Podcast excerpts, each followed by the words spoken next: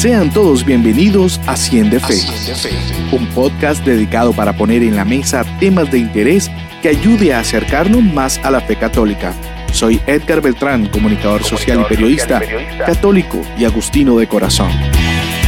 Conversaré con amigos, amigas, sacerdotes, religiosas, artistas, entre otras personas, para hablar sin filtro de la necesidad de fortalecer la fe. Ponte cómodo o cómoda, que vamos a empezar. Sean todos bienvenidos a Cien de Fe.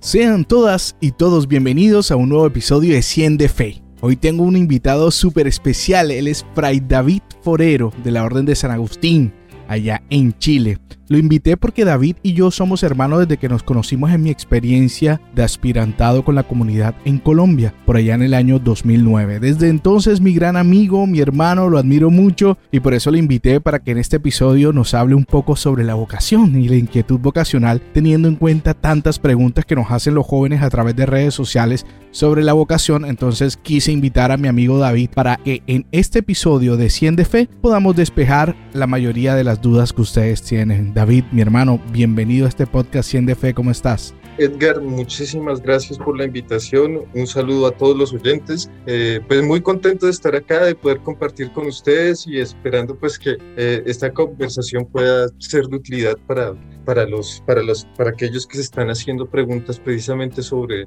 sobre su opción de vida. David, hay una, una pregunta que se le hace a la mayoría de los jóvenes que empezaron su relación con Dios en un retiro, en una catequesis, pero también algunos dicen, no, yo empecé mi relación con Dios desde que nací. Entonces, todo eso crea un montón de dudas en todo esto del llamado vocacional, porque hay jóvenes que dicen, no, el llamado siempre está ahí, Dios siempre nos llama, pero ya depende de nosotros decir que sí o decir que no.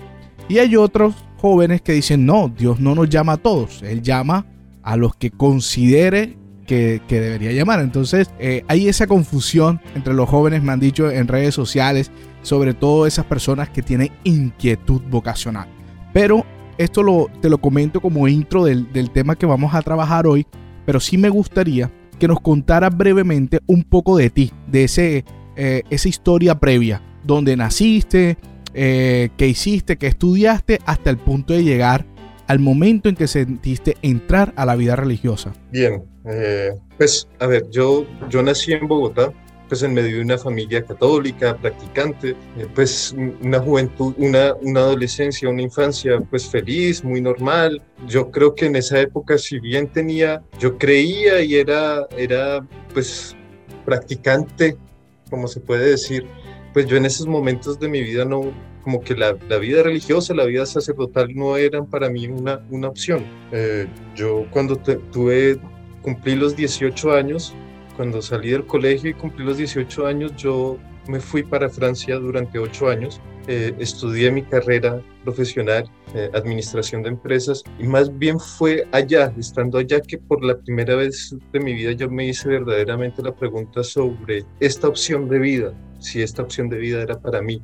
No fue algo que llegó así como de la noche a la mañana, ni que dijera, esto es lo mío, no, sino fue más bien en un proceso, en un proceso en que empecé a, pues bueno, yo vivía solo, no tengo familia allá en Francia, vivía solo, pues tenía amigos y todo lo demás, pero pues no, eh, eh, eh, y pues creo, creo que eso me llevó de cierta manera a, a, integrar pues las pastorales juveniles de la universidad donde estaba y, y pues en la medida en que empecé a participar de esto, empecé a hacerme amigo con los sacerdotes del lugar, empecé a ver que la vida, la vida del sacerdocio me llamaba la atención y que era una opción de vida plausible, es decir, que, que uno podía ser feliz en este, en este estilo de vida y que, y que quizás era para mí. Pero pues igual en un principio pues yo dije primero termino los estudios y después miramos a ver qué si sigue ahí el llamado o no. Pues yo terminé, terminé el pregrado, trabajé, volví a Colombia, tuve una, un, un acompañamiento con los, con los sacerdotes diocesanos allá de, de, Bogotá. Por cosas de la vida me salió una beca para volverme a ir a Francia y me fui otra vez para Francia dos años más. Yo pues eh, entre tanto, pues seguía discerniendo sobre, sobre esto de la vocación, sobre, sobre el sentido de la vida prácticamente, ¿no? Que era lo que yo quería hacer con mi vida y que era lo que me llamaba a mí la atención. En esos momentos, pues uno piensa en muchas cosas, ¿no? La, vida de iglesia, la vida, la vida de sacerdocio, la vida del servicio, estar entregado haciendo cosas solidarias, humanitarias, y eso a mí en esa época era lo que más me llamaba, lo que más me, más, más me hacía sentido a mí en ese momento. Yo terminé el máster, volví a Colombia de nuevo, quise volver a iniciar el proceso con los diocesanos, pero como llegué a mitad de año, ellos me dijeron, no, espere hasta, hasta que comience de nuevo el año para hacer el proceso. Y pues de esas cosas de la vida, como lo dijo Edgar, pues yo conocí al padre Argiro y, y conocí la comunidad, la comunidad agustina. Pues él, creo que lo primero que a mí me llamó, lo primero que a mí me fue precisamente esa idea de comunidad, ¿no? esa, esa familia, ese, eh, ese vivir la fe juntos, ese tener esa, esa alma y ese solo corazón orientados hacia Dios, que fue lo que me enamoró a mí de la comunidad y pues yo le dije sí, estuve, estuve con, con los agustinos colombianos en, durante siete años, me retiré y después de siete años y sin embargo había algo que seguía llamando y pues por la gracia de Dios se me abrió la oportunidad de estudiar en, de, venir aquí a Chile a nuevamente integrar los agustinos, los agustinos en Chile. Y pues hoy en día, después de cuatro años, después de cuatro o cinco años acá, pues estoy otra vez, otra vez vuelvo a usar el hábito y soy fraile de votos temporales. Y, pues eso, es decir, creo que, creo que es, ha sido para mí en todo caso el llamado o el llamado que Dios que yo siento que Dios me hace a esta vida es, es precisamente a vivir una vida de, de, realización, no solamente realización personal, sino de realización como ser, como ser humano dentro de, este, dentro de este carisma. Y creo que por eso es que, pues a pesar de todos los escollos que se han presentado en el camino, pues sigo, sigo, sigo insistiendo en esto y, y, pues bueno, de la mano también de la gracia, ¿no?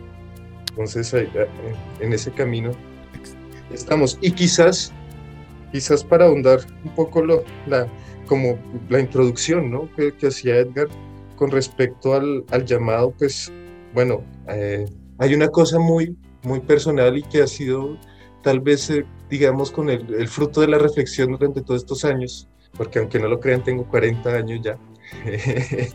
Eh, y, es, y, es, y es que el Señor siempre nos llama, es decir, el Señor el Señor lo único que quiere para nosotros es, es, nuestra, es, es entrar en comunión con nosotros. Y de hecho, pues esa es la salvación, ¿no? La salvación es eso, estar en comunión con Él. Y eso es lo que ha posibilitado precisamente Cristo para cada uno de nosotros. Desde, desde nuestro vientre materno ya tenemos esa vocación, esa vocación es a la santidad.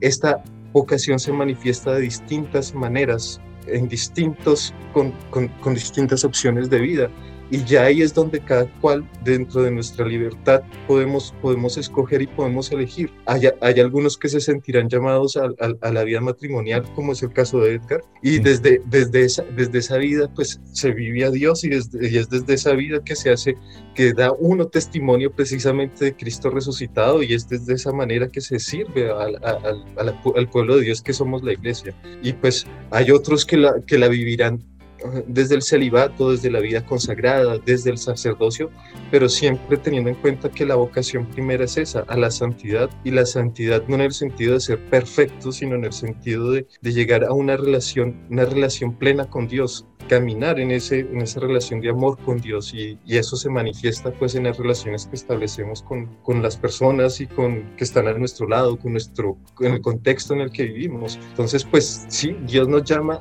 a que nos realicemos y a que seamos más auténticamente lo que estamos llamados a ser cada uno de nosotros, es decir, personas hechas para, para amar, si se puede decir así, para amar y para ser como Jesús. Así es, así, y lo podemos hacer desde tanto la vida religiosa y sacerdotal como desde el matrimonio y la familia. Hay una frase que dice, son muchos los llamados, pocos los elegidos, que me está limitando o a veces funciona como creencia limitante en muchos jóvenes porque eh, surge la duda y la pregunta, ¿cómo sé si yo soy llamado? Si realmente yo estoy siendo llamado para ir ese camino. Vamos a hacerlo de manera que invitemos a los jóvenes como a perder ese miedo y que no exista como ese bloqueo que a veces tienen como que, ah, es que yo me considero malo, es que yo no soy mucho de iglesia o no me sé todos los rezos.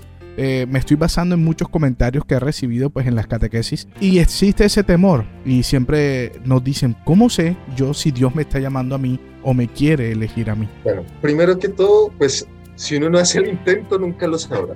Eso es, eso es lo primero. Eso es. Segundo, yo creo que hay que perder un poco esa idea de que la vida religiosa o, el, o, el, llamado a la vida sacerdotal, el ministerio sacerdotal es un llamado para gente perfecta. Si fuera así, no habría nadie, ni siquiera el Papa Francisco estaría ahí no se trata, no se trata de buscar perfección de vida, se trata, se trata de precisamente desde lo que somos, realizarlos en este camino. Hay lógicamente una acción de la gracia, es decir, esto no lo hacemos nosotros solos, no es por nuestras propias fuerzas y precisamente eso, eso es lo grande, que no se trata de que seamos nosotros el, eh, que, nos abstengamos y seamos castos por nosotros mismos, seamos obedientes o seamos, bueno, o pobres por nosotros mismos, sino que hay una gracia que nos acompaña y la naturaleza que somos nosotros pues nos disponemos para recibirla y para vivirla. Ahora bien, lógicamente, como lo dijimos, hay opciones y hay, hay, hay, unas opciones que nos van a, que se adecúan más a nosotros y a, nuestro, a nuestros ideales de vida. Hay personas que sinceramente sienten que su vida está más orientada hacia, hacia el matrimonio, que quieren compartir su vida con otra persona, que quieren tener hijos y pues no es que esté mal, al contrario, está muy bien. Igualmente, pues los que estamos acá no es que nos sintamos eso, porque también lo sentimos y también nos sentimos atraídos por las mujeres y también eh, tenemos todos los mismos sentimientos que cada uno, que cada, que una persona en, pues puede tener, ¿no? Sino que pues hemos descubierto y en, esa relación con Dios que esto es lo que finalmente nos hace felices y que es una opción. Entonces, no es que lo otro sea malo, al contrario, es muy bueno, pero porque tenemos esta opción, nosotros podemos decir, bueno, no a eso y sí a esto. Y, y esto es guiado siempre por, por la gracia y pues por la libertad humana. Siempre podemos escoger y, y bueno, es, es decir, desde, desde esa sinceridad del corazón, creo yo que es lo más importante, ¿no? Tener, tener un corazón sincero en donde, en donde seamos capaces de, entrar ahí, de darnos cuenta de nuestras propias fragilidades, porque nadie es eh, todopoderoso de darnos cuenta también de nuestras riquezas y de dejarnos acompañar. Yo creo que, al menos en lo personal, hablo de mi experiencia, una de las cosas que a mí más me ha ayudado es pues ver a Dios en mi comunidad, ¿no? La comunidad para mí es un sostén en muchos sentidos. Y, eso es lo que me, me, ayuda y me da fuerzas y me motiva, incluso en los momentos de crisis, en los momentos, es esa comunidad donde veo reflejada, reflejado el amor de Dios por mí, así como lo veo en mi familia, así como como lo puedo ver que un padre de familia lo ve en sus hijos y en su esposa, así mismo pues yo lo veo en la comunidad. Entonces creo que lo, lo primero es perder ese miedo de pensar que uno es indigno, porque siempre se será indigno ante Dios. Eso no es, nadie es perfecto y Dios no busca personas perfectas, nos llama tal cual somos. Y pues, eh, y pues eh, eh, es eso, es decir, si está, si está dentro de mí esa inquietud, si está de verdad dentro de mí ese deseo, pues simplemente dar el paso. Creo que eso es, eso es lo primero, experimentar al menos esta vida y, y, y, nada, pues Dios, Dios irá acompañando. Y si esto no es lo de uno, pues no es lo de uno y ya. A la muestra un botón, yo, yo me acuerdo que yo sentí, yo sentí el llamado y, y me arriesgué a decir que sí eh, ¿verdad? Y probarlo, o sea, probar esa experiencia de ser aspirante no quiere decir que ya tú tengas la obligación de hacerlo, pero por lo menos darte esa oportunidad que Dios te llama, como lo hicieron muchos apóstoles que al principio lo siguieron y que cuando empezaron a ver que, que la misión era mucho más fuerte, que había otros compromisos, etcétera, muchos de ellos dijeron, no, mira, eh, eh, hasta aquí llego yo, pues yo, cierto, voy a hacer o me voy a dedicar a otras cosas. Y como, como dijiste al principio, desde la familia, desde las profesiones, desde las diferentes profesiones que, que, Dios nos regala con esos talentos, con esos dones, pues para el servicio de la comunidad, como lo hacen los médicos, como lo hacen pues los ingenieros y todas las personas que de alguna u otra forma con sus dones y talentos aportan a la comunidad.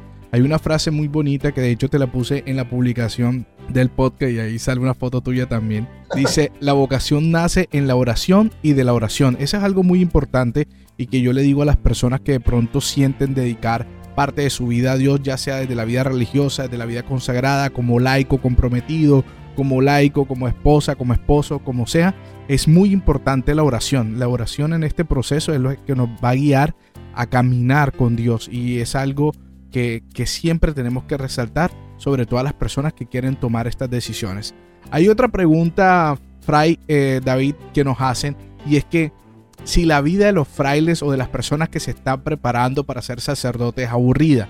Entonces me gustaría romper un poco el esquema de la teoría y el esquema de la de pronto lo que, lo que es la, la, vocación y meterme un poco más a invadir tu espacio como David como persona y como los demás los demás que se dedican a la, a la vida religiosa un poco compártenos un poco ese día a día aparte de los estudios filosóficos teológicos que hace qué otras cosas realizan ¿verdad? Que pueda motivar y decirle a las personas, hey, o sea, realmente ser religiosa o ser religioso no es aburrido como te lo imaginas. Bien, efectivamente, como, como Edgar lo decía, eh, nuestro día comienza por, por, por, la oración, sí. Pero una oración que, la oración es, es la comunicación con Dios y es ese contacto con Dios, es, es la relación finalmente, ¿no? No es solamente repetir cosas, no es solamente repetir eh, repetir salmos o repetir palabras por aquí y por allá, sino es en verdad esa, esa, eh, esa, relación con ese ser que nos fundamenta cada uno de nosotros. No siempre es que sea tan profundo, porque hay veces, por ejemplo, que cuando la oración es muy temprano por la mañana, entonces pues ciertamente que a veces estamos medio dormidos y que forzosamente eh, algunos, incluso a veces escucha ronquidos ahí en el oratorio.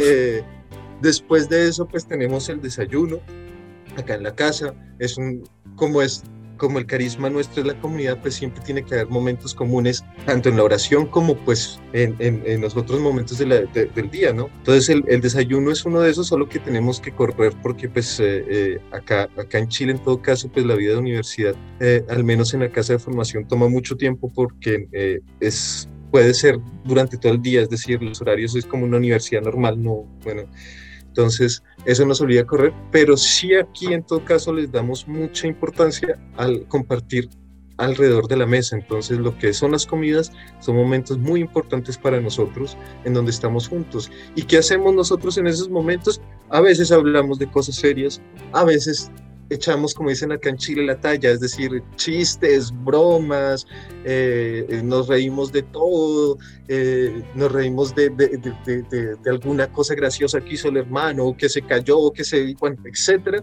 Ahí estamos, ahí, ahí estamos pues, viviendo ese día a día normal, porque todos acá somos personas completamente normales. en, pues después viene viene en la tarde, la tarde tenemos también pastorales, pues ahorita por lo de la pandemia todo es, todo es con, por, por Zoom. Nuestra pastoral principal acá en la casa de formación es con el colegio de la comunidad, entonces pues son pastorales juveniles, eh, hay un trabajo pues tanto de acompañamiento de la pastoral porque pues acá el modelo que funciona es que la pastoral, la pastoral del colegio está dirigida por laicos, no, no somos nosotros, sino son laicos, nosotros acompañamos esa pastoral. Entonces, pues acompañamos las catequesis, eh, acompañamos eh, los, grupos, los grupos infantiles, prejuveniles y los juveniles, eh, se acompañan también los procesos de bautismo, porque hay pues personas que, que quieren la formación, entonces acompañamos también a, estos procesos, acompañamos también a los padres de familia, eh, entonces es muy variado, es muy variado y somos pocos, porque acá en la casa de formación, eh, contrariamente a lo que pasa quizás en Colombia, eh, somos, somos siete formandos, cuatro, somos seis, sí, cuatro profesos, tres prenovicios, todos en la misma casa, porque acá no se divide la formación, todos estamos en la misma casa.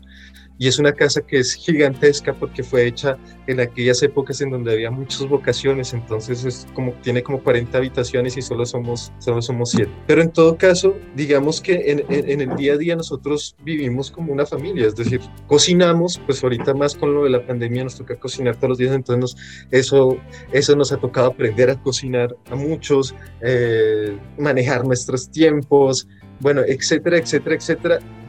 deportes, actividades, noticias, televisión, películas, ese tipo de cosas. ¿Cuál? Acá el deporte es más personal, eso, y en ese doy tanto gracias a Dios. era como yo en faca. Yo quiero hacer un paréntesis, David. Les cuento un poco. David y yo fuimos compañeros en el mismo convento en la ciudad de Facatativá, en Cundinamarca. Estábamos en el aspirantado de la Orden de San Agustín.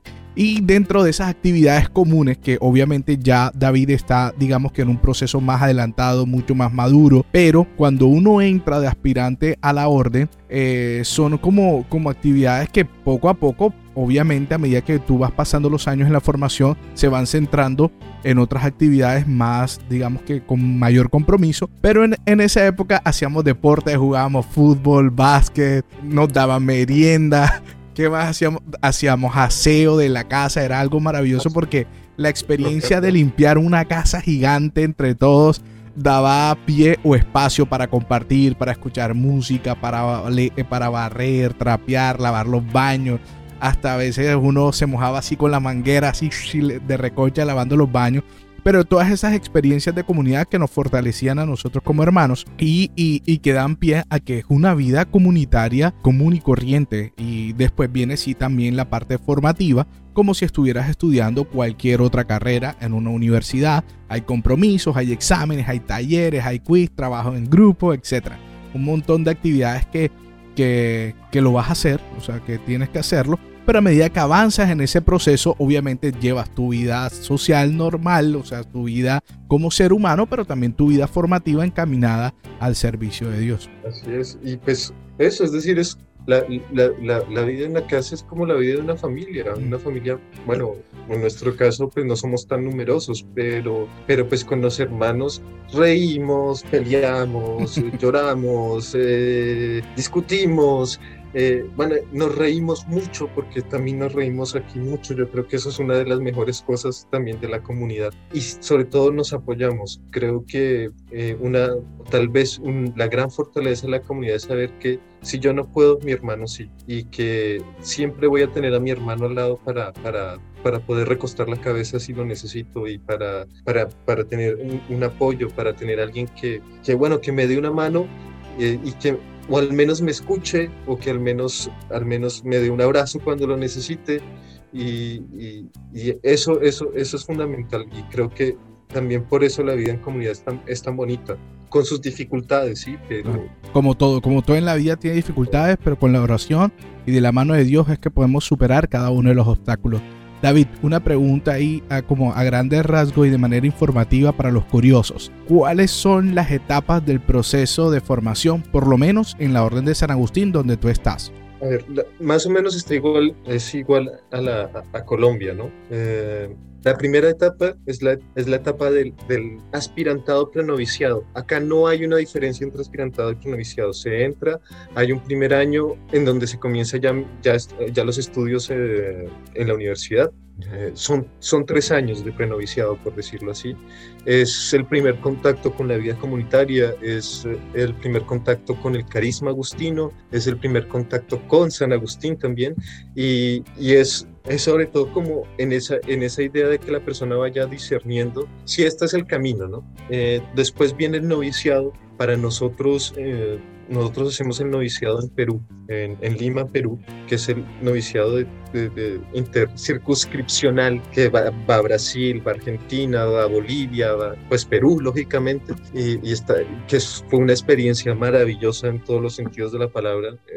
Eh, es una experiencia primero de, de verdad de introspección en el sentido de encontrarse con, con, San Agustín, con el carisma, con Cristo, con, de, de, poder, de poder cuestionarse a sí mismo, de entrar en sí mismo para poder de verdad dar respuesta a esta a este, llamado. Y es, es, un año dedicado a eso. Es un año donde no hay estudios, hay formaciones, pero no es estudio académico. Eh, es un año que está dedicado también precisamente a, la espiritualidad, al encontrarse a Cristo de, con, mediante el carisma agustino y, y, y cuando se digamos, se termina esta etapa, pues se hace lo que se llama la, la profesión temporal de votos, de votos de castidad, pobreza y obediencia. Eh, son votos temporales por un año y, y ahí comienza la etapa del profesor.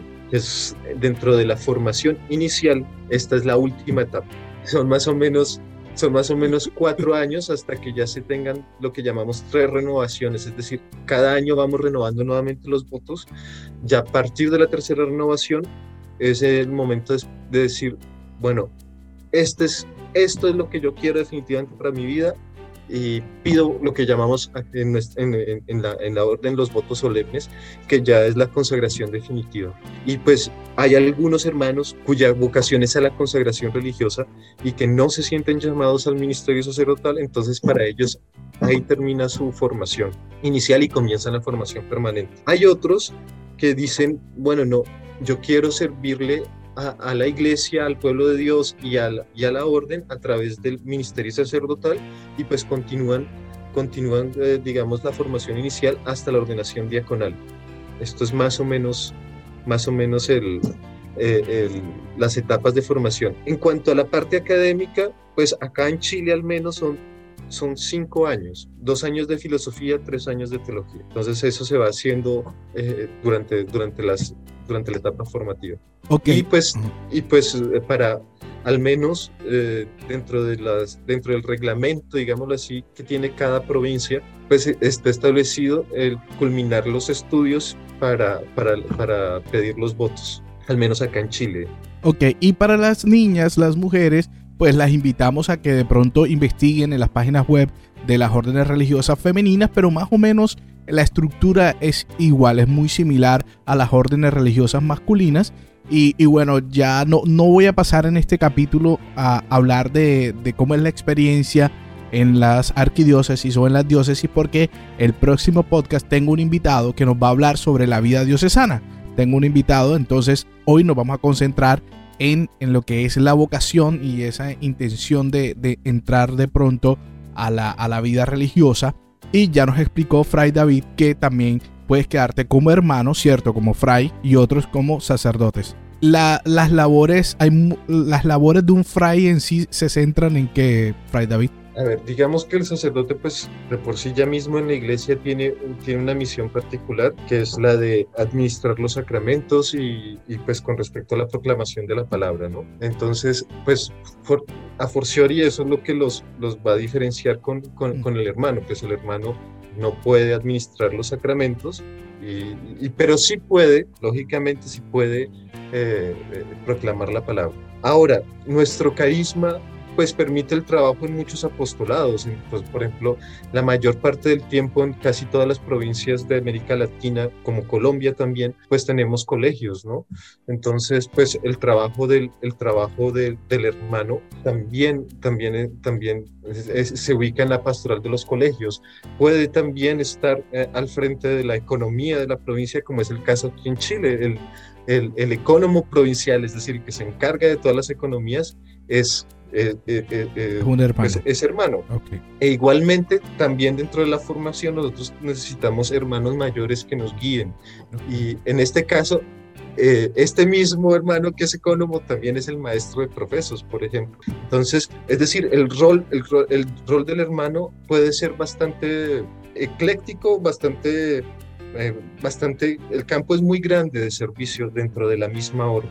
Es decir, incluso puede estar ahí para ayudar a que el que es sacerdote pueda ejercer mejor su ministerio, es decir, que se ocupe, pueda ocuparse más de esa parte ministerial, de, los sacramentos, de la proclamación de la palabra, etcétera, etcétera, y que el hermano se ocupe muchas veces de otro, de otro tipo de cosas. Ahora, ¿cuál es, cuál es la función eh, de un, de un consagrado? Pues con su vida llevar el testimonio de Dios, es decir, es una persona cuya vida está dedicada y consagrada, dedicada a Dios. Ese es, y en todo lo que haga, ese es su, ese, es, esa es su primera, primera misión. Y por eso para nosotros, como agustinos, por decirlo así, como comunidad religiosa, eso es lo primero. Lo primero son los votos y es lo más importante porque es, aunque no gusta mucho decir eso para los hombres, ¿no? Pero es como ese matrimonio con, es, es, es, eh, es, es es esa, esa, esa, vida donde enteramente nos entregamos, entregamos nuestro corazón entero al, al, Señor, en una exclusividad al Señor, pero que está abierto a todo el mundo.